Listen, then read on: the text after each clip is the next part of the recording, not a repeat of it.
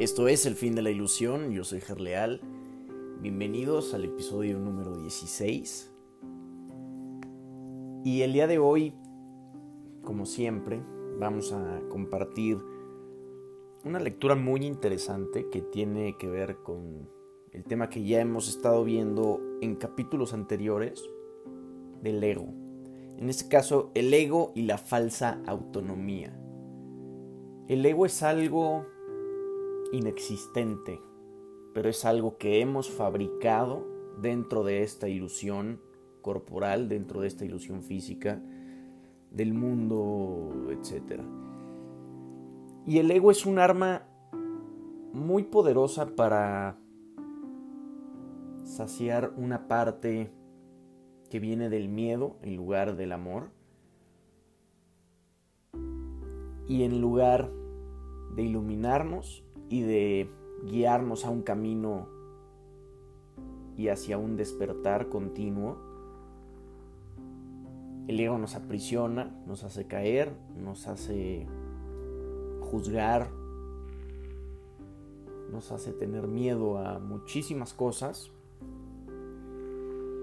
Y es razonable preguntarse cómo pudo la mente haber inventado al ego. De hecho, esa es la mejor pregunta que puedes hacerte. Sin embargo, no tiene objeto dar una respuesta en función del pasado, porque el pasado no importa, y la historia no existiría si los mismos errores no siguiesen repitiéndose en el presente. El pensamiento abstracto es pertinente al conocimiento, porque el conocimiento es algo completamente impersonal. Y para entenderlo, no se necesita ningún ejemplo. La percepción, por otra parte, es siempre específica y por lo tanto concreta. Todo el mundo inventa un ego o un yo para sí mismo, el cual está sujeto a enormes variaciones debido a su inestabilidad. También inventa un ego para cada persona a la que percibe, el cual es igualmente variable su interacción es un proceso que los altera a ambos porque no fueron creados en el inalterable o mediante él. Es importarse darse cuenta de que esta alteración ocurre con igual facilidad tanto si la interacción tiene lugar en la mente como si entraña proximidad física. Pensar acerca de otro ego es tan eficaz en el proceso de cambio, de cambiar la percepción relativa como lo es la interacción física. No puede haber mejor ejemplo que este, de que el ego es solamente una idea y no un hecho. Tu propio estado mental es un buen ejemplo de cómo fue inventado el ego, cómo repudiaste el conocimiento como si jamás lo hubieses tenido. Esto es tan evidente que basta con que lo reconozcas para constatar que eso es lo que en realidad ocurre. Y si eso ocurre en el presente, ¿por qué habría de sorprenderte que hubiese ocurrido en el pasado? Asombrarnos ante lo inusual es una reacción comprensible, pero asombrarnos ante algo que ocurre con tanta frecuencia no lo es en absoluto. No olvides, no obstante, que la mente no tiene por qué operar así aunque así es como opera ahora. Esto es un claro ejemplo, haciendo un paréntesis, un claro ejemplo de nuestro círculo social. Hablemos de todo lo que se repite continuamente, todas las personas que siempre vemos, con las que siempre salimos, a los mismos lugares, a tener conversaciones que siempre repetimos. Por ende estamos repitiendo un patrón egoico que nos hace continuar en el sueño y seguir dándole poder de forma inconsciente a toda esta ilusión. Piensa en el amor que los animales sienten por sus crías y en la necesidad que sienten de protegerlas. Eso se debe a que las consideran parte de sí mismos. Nadie repudia lo que considera parte de sí mismo la manera en que reaccionas ante tu ego es similar a cómo Dios reacciona ante sus creaciones con amor, con protección y con caridad. Tus reacciones ante Él, tus reacciones ante el yo que inventaste no son sorprendentes. De hecho, son muy similares a la forma en que algún día reaccionarás ante tus creaciones reales, las cuales son tan eternas como tú. No es cuestión, por lo tanto, de cómo reaccionas ante el ego, sino de lo que crees ser. Creer es una función del ego. Y mientras tu origen siga sujeto a interpretaciones, lo seguirás viendo desde el punto de vista del ego. Cuando el aprendizaje deje de ser necesario, simplemente conocerás a Dios. La creencia de que hay otra forma de percibir es la idea más sublime de que es capaz el pensamiento del ego. Ello se debe a que dicha idea reconoce, aunque sea mínimamente, que el ego no es el ser. Socavar el sistema de pensamiento del ego no puede sino percibirse como un proceso doloroso, aunque no hay nada que esté más lejos de la verdad. Los bebés gritan de rabia cuando se les quita un cuchillo, o unas tijeras, a pesar de que si no se hiciese podrían lastimarse. En este sentido todavía eres un bebé. No tienes una idea clara de lo que es el verdadero instinto de conservación y probablemente decidirás que necesitas precisamente lo que más daño te haría. Sin embargo, tanto si lo reconoces ahora como si no, has acordado cooperar en el empeño por llegar a ser inofensivo y servicial, atributos estos que son necesariamente inseparables.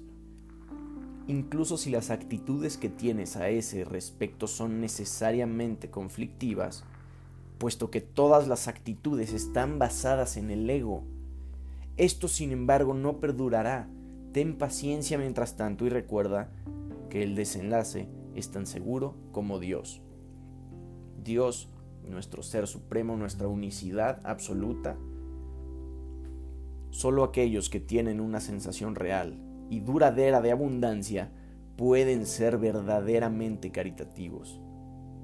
Esto resulta obvio cuando consideras lo que realmente quiere decir ser caritativo. Para el ego dar cualquier cosa significa tener que privarse de ella. Cuando asocias el acto de dar con el, con el sacrificio, das solamente porque crees que de alguna forma vas a obtener algo mejor y puedes, por lo tanto, prescindir de las cosas que das. Dar para obtener es una ley ineludible del ego, que siempre se evalúa a sí mismo en función de otros egos. Por lo tanto, está siempre obsesionado con la idea de la escasez, que es la creencia que le dio origen. Su percepción de otros egos como entes reales no es más que un intento de convencerse a sí mismo de que él es real. El amor propio, entre comillas, desde el punto de vista del ego, no significa otra cosa que el ego se ha engañado a sí mismo creyendo que es real y por lo tanto está temporalmente menos inclinado a saquear ese amor propio es siempre vulnerable a la tensión. Término este que se refiere a cualquier cosa que él perciba como una amenaza a su existencia. El ego vive realmente y literalmente a base de comparaciones.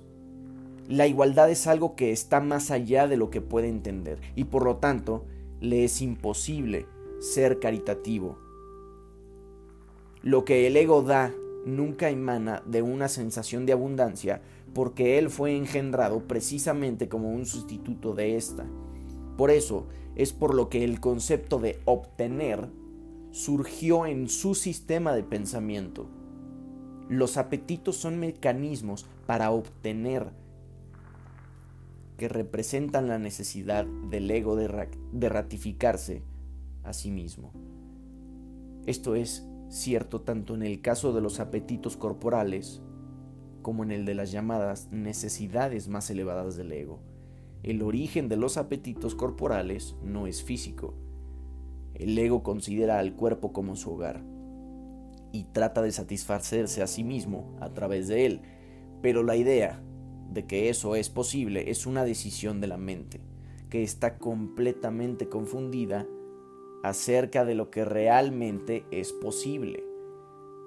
El ego cree que tiene que valerse por sí mismo para todos, lo cual no es más que otra forma de describir cómo cree que él mismo se originó. En este, un estado de tanto temor que lo único que puede hacer es dirigirse a otros egos y tratar de comunicarse a ellos, es un débil intento de identificarse con ellos o atacarlos en una demostración igualmente débil de fuerza.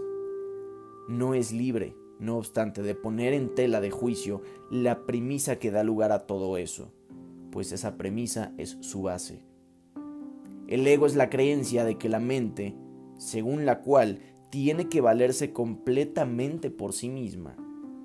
Los incesantes esfuerzos del ego por ganar el reconocimiento del espíritu y establecer así su propia existencia son inútiles.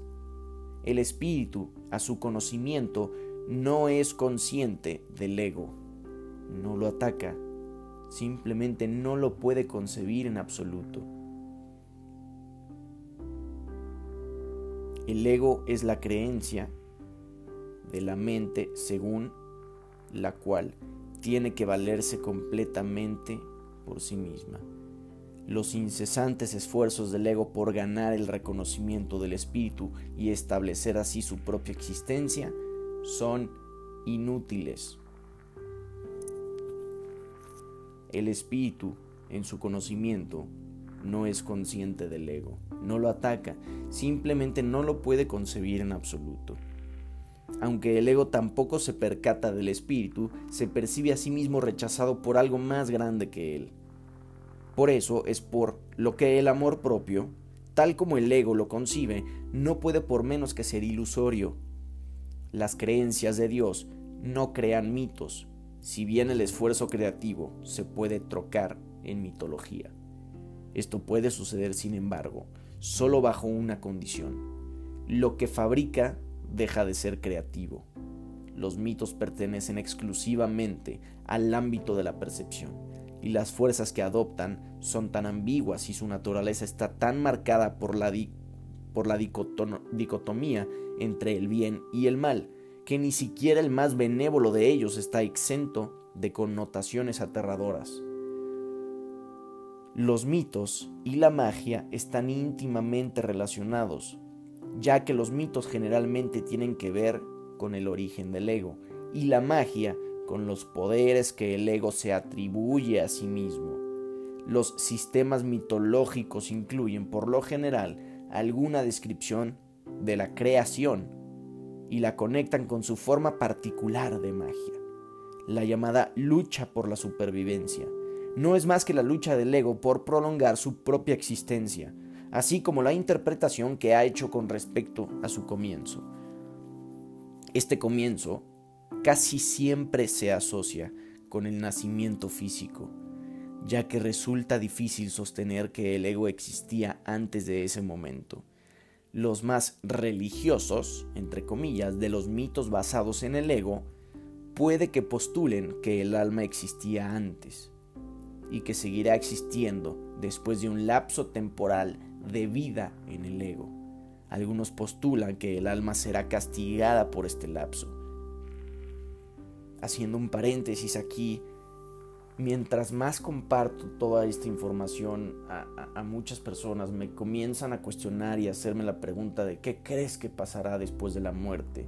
Y mi única respuesta es que no existe una muerte porque esa ilusión ha sido fabricada por el ego. El ego no existe. Por lo cual somos seres infinitos, seres espirituales, teniendo una experiencia física.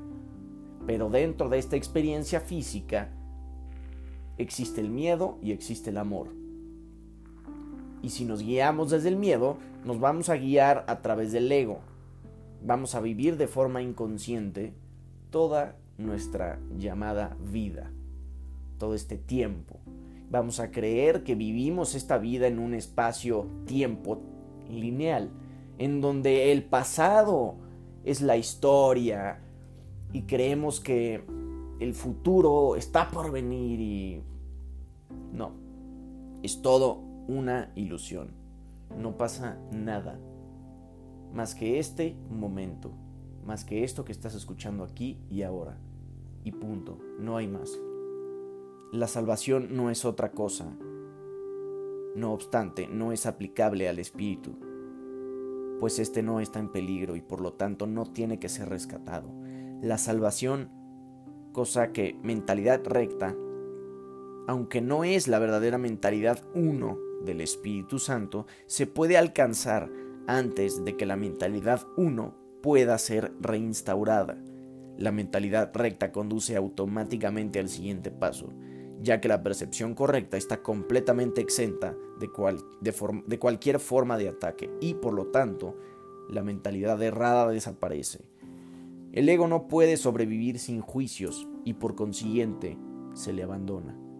La mente tiene entonces una sola dirección por la que avanzar, la dirección que sigue es siempre automática, aunque no puede sino atacar, perdón, acatar los dictados del sistema de pensamiento al que se adhiere.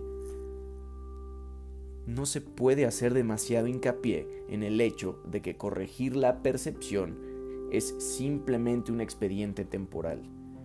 Dicha corrección es necesaria únicamente porque la percepción falsa es un obstáculo para el conocimiento, mientras que la percepción fidedigna es un trampolín hacia él.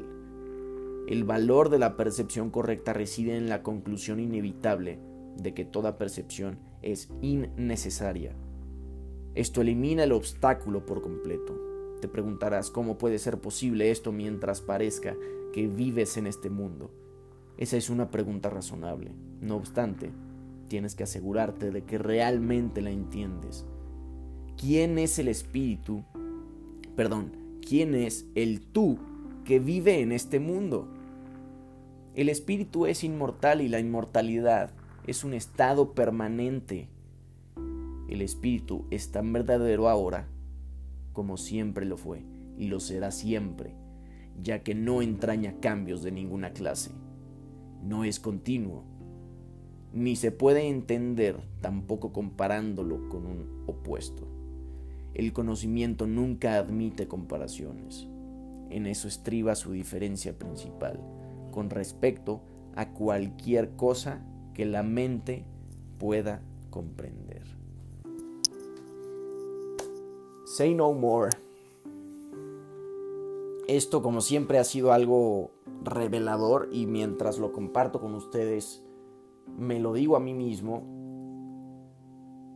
y wow ya está.